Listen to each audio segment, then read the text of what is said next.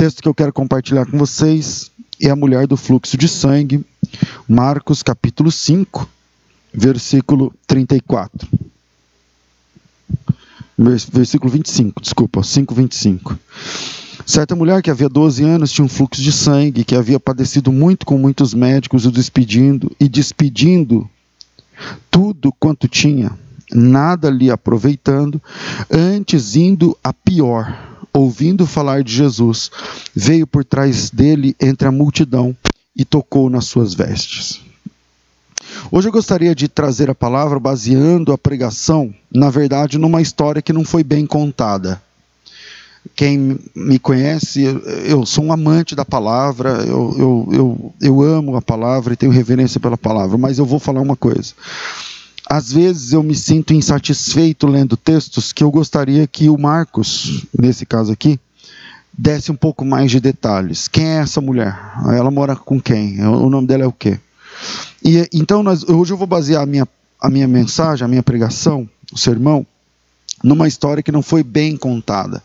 Porém, essa história foi apresentada em três dos quatro evangelhos. Mateus, Marcos e Lucas incluíram a história dessa mulher que fora curada num caminho que Jesus fazia entre desembarcar do mar da Galileia e a casa de Jairo, o principal da sinagoga. É, e como Jairo era um personagem muito importante, parece que a história dessa mulher meio que fica de segundo plano. Ela não tem nem nome em todas as três vezes que essa história foi contada, a história dessa mulher, ela aparece no meio do caminho que Jesus fazia, depois de, de chegar de Gadara, ele, ele exorcizou demônios de um garoto em Gadara, e parou ali e vai até a casa de Jairo, e, e, e no meio do caminho é que ele fala com essa mulher. Então eu sei que a intenção dos evangelistas é mostrar o poder de Cristo, né? e não se concentrar exatamente nos detalhes pessoais da turma, das, da, daquela galera que foi curada, enfim, porque ali eles são só coadjuvantes. Mas, mas mesmo sabendo disso, eu às vezes sinto que seria mais legal se os autores fizessem ao menos uma resenha. Essa pessoa chama fulano, ela tem tantos anos, enfim, mas isso é coisa da minha cabeça. Jesus estava indo à casa de Jairo para acudir uma menina que está à beira da morte, a menina tem 12 anos. Mas essa mulher sofria há 12 anos de uma enfermidade que, além de acabar com as suas energias, porque ela perde sangue, e sangue se traduz em energia. Se você doa sangue, você sabe, sangue, conforme vai perdendo sangue, você vai ficando fraco. Essa mulher, há 12 anos, sofre com uma doença que, além de acabar com a sua força, com a sua energia, também exterminava com a sua vida social graças à religião já que uma pessoa com ciclo menstrual estava cerimonialmente imunda. O nome é pesado, né? Imunda. Está lá em Levítico capítulo 15, versículo 19. Então nós temos uma mulher que, devido a uma enfermidade física, era considerada impura, imunda, indigna inclusive do toque das pessoas. Mas em contrapartida, o texto que nós lemos diz que ela gastara todo o seu dinheiro com médicos. E a primeira pergunta que, me, que eu faço é: como é que médicos atendem uma pessoa sem tocar nelas? Como é que um médico ginecologista, ou coisa do gênero, ou coisa que o valha dentro dessas, desse contexto, atende uma mulher sem tocá-la? E uma outra coisa que nasce dessa questão: essa mulher é imunda, mas o dinheiro dela pode ser aceito. Quer dizer, é, eu não aceito você, mas eu aceito o que você tem. Eu não toco em você, mas eu posso tocar nas coisas que você me dá. Essa é a mulher do texto, que mesmo sendo imunda, dá um passo ousado e toca em Jesus e recebe a cura da enfermidade e por tabela dos seus sentimentos. Eu quero deixar três pontos para a gente pensar nesse texto. Primeiro, não invista tudo em gente que te deixa pior. Não invista tudo em pessoas que te deixam pior. Se fosse para resumirmos a história de 12 anos de enfermidade dessa mulher, eu resumiria da, da seguinte forma: Olha, dona, você é uma mulher que investe alto em pessoas que nem ao menos tocam em você. E isso está acabando com a sua alma. Eu, eu resumiria essa mulher dizendo: você é uma pessoa que investe pesado, que investe tudo que tem em gente que nem toca em você, que não está nem aí para você. Veja, a gente está lendo em Marcos, mas veja como o próximo evangelho, o de Lucas, no capítulo 8, versículo 43, Lucas 8, 43, veja como Lucas, que era médico, trata essa situação. Você sabe que o Lucas era médico, é o único dos evangelistas com terceiro grau completo. E por ser médico, Imagina, eu vou ler o 843 para você ter uma ideia como um médico aborda a situação da doença.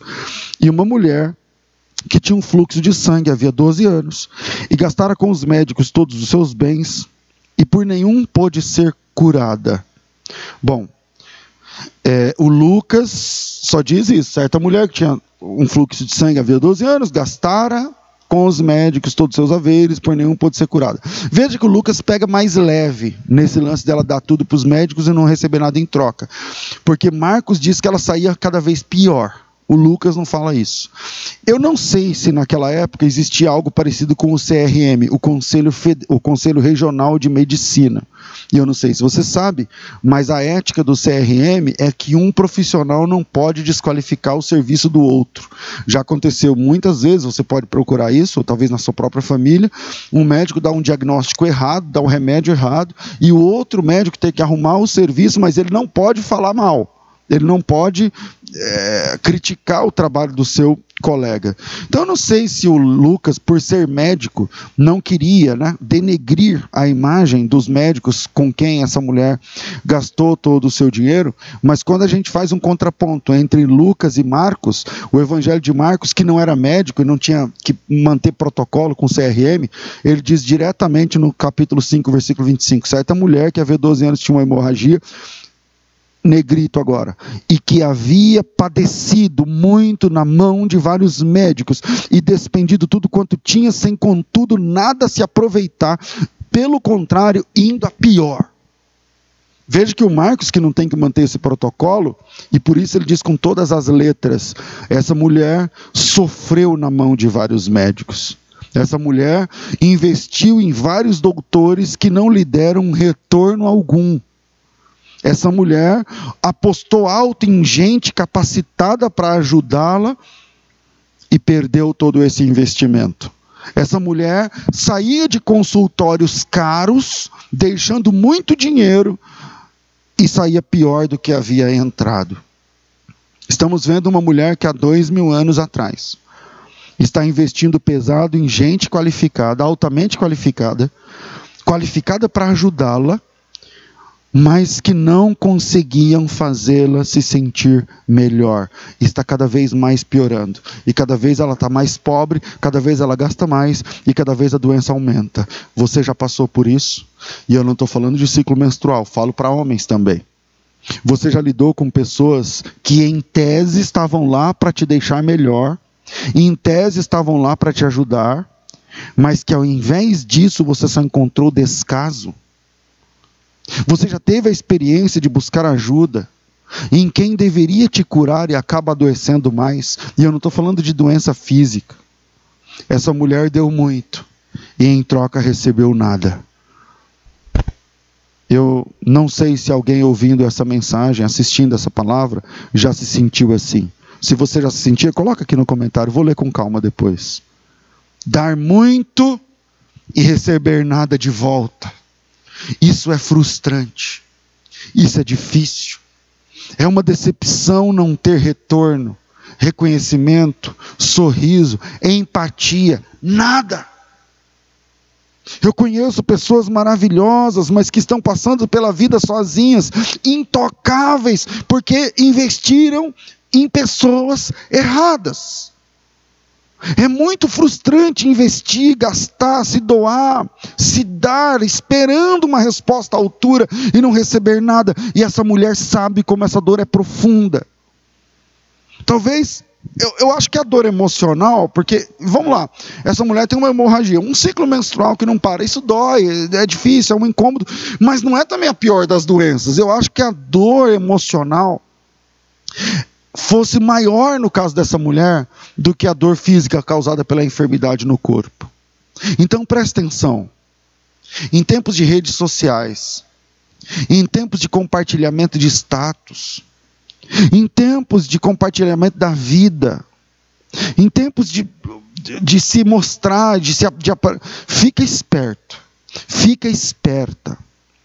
Perceba se em resposta você só recebe zombaria, sarro, brincadeira. Veja, é, é saudável brincar, mas tem gente que só brinca com você, não te leva a sério.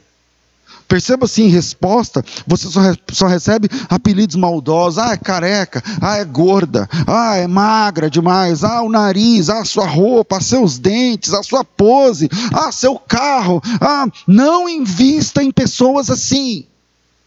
Não se doe a gente assim, amargo de alma. Não gaste seu tempo com gente pequena de alma. Não invista em pessoas que só estão querendo brincar, que não tocam em você. Não dê crédito com, a pessoas que estão só te olhando para brincar, para passar o tempo, mas que nunca te deixam melhor, que nunca estão ali para te ouvir. A doença dessa mulher a deixava fraca, mas eu acho que a dor emocional a deixava pior. Eu acho que a falta de carinho dói mais do que a falta de pão. Eu acho que a falta de, de ser, de se sentir viva, eu acho que a falta de se sentir gente dói, doía mais do que a dor que ela sentia no pé da barriga. A falta emocional marca mais do que a falta de qualquer outra coisa, inclusive do que a falta de saúde. Coloque na sua cabeça o seguinte: primeiro ponto, né? Algumas pessoas simplesmente não merecem nosso investimento. Veja, eu não estou dizendo com isso que você tem que ser um grosso, um duro, mas não invista tanto em gente que não te dá retorno. Não gaste seu tempo com pessoas que não tocam em você. Algumas pessoas não merecem o seu investimento e essa mulher demorou 12 anos e toda a fortuna da sua vida para perceber isso. Ela era uma mulher doente, sangrando e que não podia ser tocada e agora pobre. Eu vou para o segundo ponto, senão eu não consigo parar no horário certo. Segundo, Deus se importa sim. Deus se importa. Eu vou falar uma verdade que só pode ser percebida se nós largarmos as teologias e abraçarmos o verdadeiro relato do Evangelho. Jesus é o Deus das minorias. Jesus teve, tem tempo para menorias. Veja, Jesus teve tempo para crianças. Onde é que criança é contemplada em qualquer projeto filosófico, social, é, religioso? Jesus teve tempo para crianças. Jesus teve tempo para manifestantes. Entre os discípulos de Jesus, nós tínhamos um de extrema esquerda, um zelote. Jesus teve tempo para pescadores. Jesus teve tempo para pobres, mendigos, pessoas defeituosas, pessoas desacreditadas. Jesus teve tempo para prostitutas. Jesus, Jesus morreu salvando um bandido. E agora, Jesus sai de um grande milagre cósmico. Se você olha aí, a gente está trabalhando com Marcos 5. O que é que Jesus fez antes de curar essa mulher? Expulsou demônios, uma legião, seis mil demônios de um rapaz. E o que ele fez antes de expulsar o demônio desse rapaz? Aí ele acalmou a tempestade. Então veja, Jesus sai de grandes milagres, acalmar uma tempestade, o vento e o mar, expulsar demônios, e ele está indo em direção a outro grande milagre. Ele vai ressuscitar uma garota morta, com 12 anos de idade. E com toda essa agenda importante, saindo de lugares e situações e eventos importantes, cósmicos. E indo para o evento mais importante, a ressurreição de mortos, ele para para atender uma mulher que tem uma dor no pé da barriga há muitos anos. Porque, tudo bem, não me entenda mal e não me queira mal eu, pelo que eu vou falar, mas a, a, o problema dessa mulher não é grave. Não existe doença grave que dura 12 anos. Ou dura 12 anos ou é grave. Então Jesus para para atender uma mulher que o estado de gravidade não era igual ao do Gadareno ou igual ao da filha de Jairo. Porque se a gente jogando limpo, o caso da mulher não é grave, é sério, né? Mas é sério é sério que podia esperar. Ele podia passar na volta. Ele podia falar: "Fica aqui na volta, eu te atendo, tem uma menina morrendo", porque a menina que ele vai ressuscitar ainda estava viva. O caso da filha de Jairo sim era sério. Mas essa mulher, ela está andando, ela está falando, ela está pensando, ela está se movimentando, entende? A filha de Jairo não. E Jesus realiza quatro milagres importantes numa mesma sequência nesse texto. Ele acalma o mar e a tempestade, ele exorciza um rapaz cheio de demônios, ele cura essa mulher com fluxo de sangue ele ressuscita a filha de Jairo. Quatro milagres. E com muita honestidade, sabe, sem com muita honestidade qual desses milagres ou qual desses problemas é o mais grave? Ou vou melhorar para você, qual desses quatro é menos grave? Pense a respeito.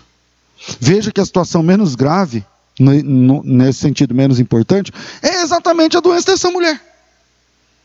E Jesus, com uma agenda extremamente importante, vindo de lugar importante, indo para um compromisso importante, ele para e ele tem tempo para uma mulher com esse tipo de demanda. Diferente dos pastores de hoje, diferente dos pregadores de hoje, diferente das pessoas de hoje. Mesmo tendo compromisso importante, mesmo estando com uma pessoa muito importante, Jesus estava com Jairo, Jairo é o principal cara daquele lugar. Mesmo saindo de um trabalho importante, mesmo indo para uma casa importante, ele parou para atender uma mulher que tecnicamente, me entenda aqui por favor, que tecnicamente é menos importante naquele contexto. E Jesus atendeu a mulher, teve tempo para ela, parou por ela. Ele, na verdade, faça a conta. Jesus falou mais com essa mulher do que com Jairo, até então. E mesmo fazendo algo muito importante, ele parou, parou para falar com uma pessoa menos importante, mas que estava com problemas. Você se acha importante porque faz coisas importantes? Jesus, segura o que eu vou falar. Jesus parou para uma qualquer. Uma mulher que não era nem tocada. Jesus é assim. Parou para crianças, para viciados, para prostitutas. Ele para. Escuta uma verdade do Evangelho. Deus tem tempo para você, sim. Deus enxerga você, sim. Deus atende você, sim. Mesmo que existam pessoas com problemas maiores, Ele para por você. Esse é o Evangelho. Esse é o Jesus Cristo da Bíblia. E a essência do Evangelho é também enxergarmos os pequenos à nossa volta. Você, você se acha importante porque você é pastor? porque é pregador, porque você é um cara importante, porque é doutor. Eu vou te falar uma coisa: você não é importante. Você ressuscita pessoas? Ah, não? Então você não é importante. Você acalma tempestades? Ah, não acalma? Então você não é importante. Você perdoa pecados? Ah, não perdoa? Então você não é importante. E vamos jogar limpo.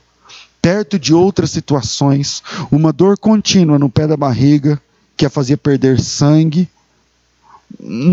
se torna uma bobagem. Em vista do cara que está morrendo com demônios, em vista da menina que está desenganada no leito, em vista do maremoto que está se, se formando, as ondas altíssimas, é uma dor, a mulher que tem uma dor no pé da barriga que faz tempo tal, ela, isso aí não é tão importante. Isso aí se torna uma bobagem. Mas presta atenção.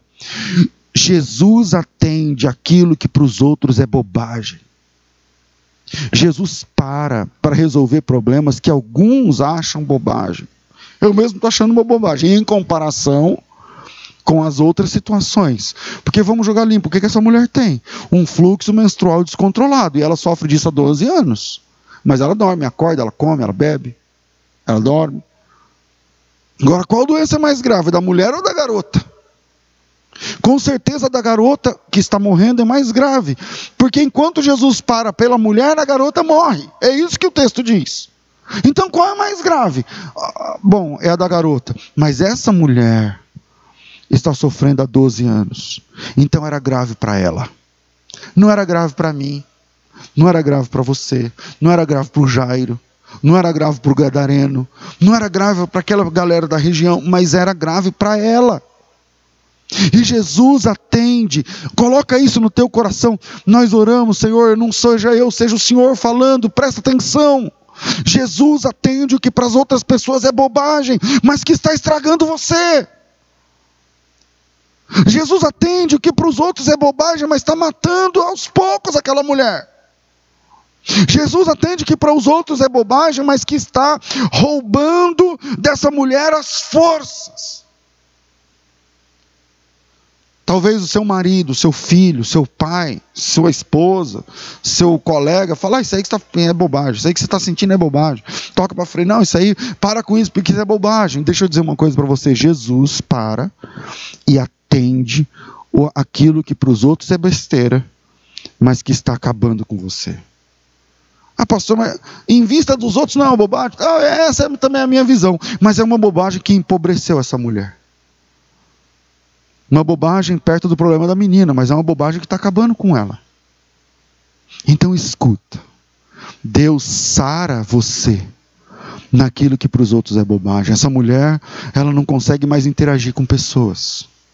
Essa mulher está pobre, ela é magrinha, ela está secando, ela está definhando aos poucos. Bobagem para os outros, mas é nela que dói. Bobagens, bobagem para os outros, mas é ela que sofre. E Deus a lista de prioridades de Deus é diferente da nossa lista de prioridades. No SUS, ainda mais nesse tempo de pandemia, você é atendido não pela ordem de chegada, mas pela ordem de importância da enfermidade que você tem. E Deus, Ele não trabalha assim. Para Deus, que para os outros é bobagem, para o médico é bobagem. Mas Deus, Ele atende e cura você, Ele restaura você. Naquilo que alguém já disse para você, isso é bobagem mas que está acabando com a tua vida. Terceiro, e a gente termina. Jesus, ele aceita o toque dos imundos. Jesus Cristo aceita o toque dos imundos. A mulher estava pela lei proibida de tocar em alguém. E por 12 anos ela era, estava proibida de tocar e de ser tocada. Mas eu, como eu disse na introdução, ela não estava proibida de gastar. Quer dizer, ela é imunda, mas parece que o dinheiro dela não é imundo. E mesmo religiosamente imunda, essa mulher vai até Jesus.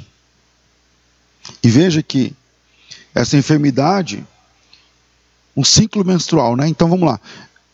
Desenha o esquema. Você tem uma mulher. Como você sabe que ela tem um ciclo menstrual contínuo ou não? não olhando, não dá para você saber.